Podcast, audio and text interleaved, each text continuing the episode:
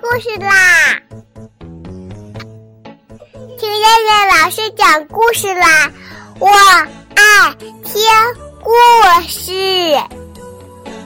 嗨，小朋友们，晚上好！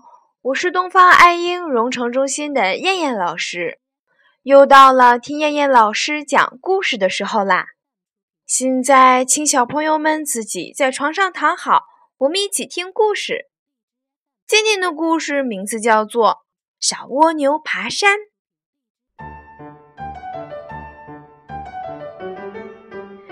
小蜗牛决心要征服一座大山，拿定主意后，小蜗牛就出发了。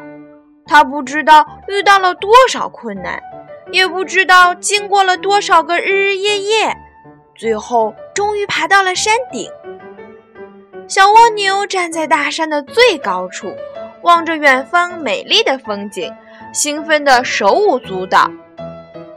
一只后来上山的兔子看见了小蜗牛的样子，很不屑地对小蜗牛说：“你有什么值得骄傲的？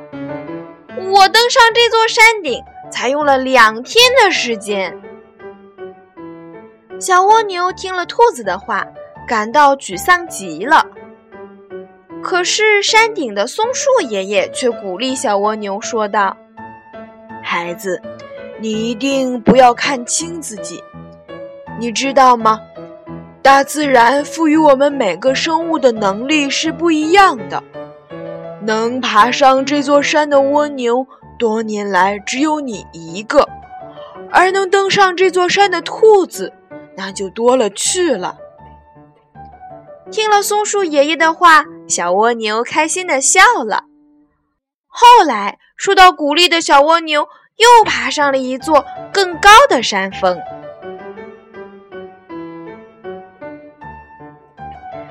好了，小朋友们，我们今天晚上的故事就先讲到这儿啦。我们明天晚上再来一起听故事啦。现在闭上眼睛睡觉吧，小朋友们，晚安。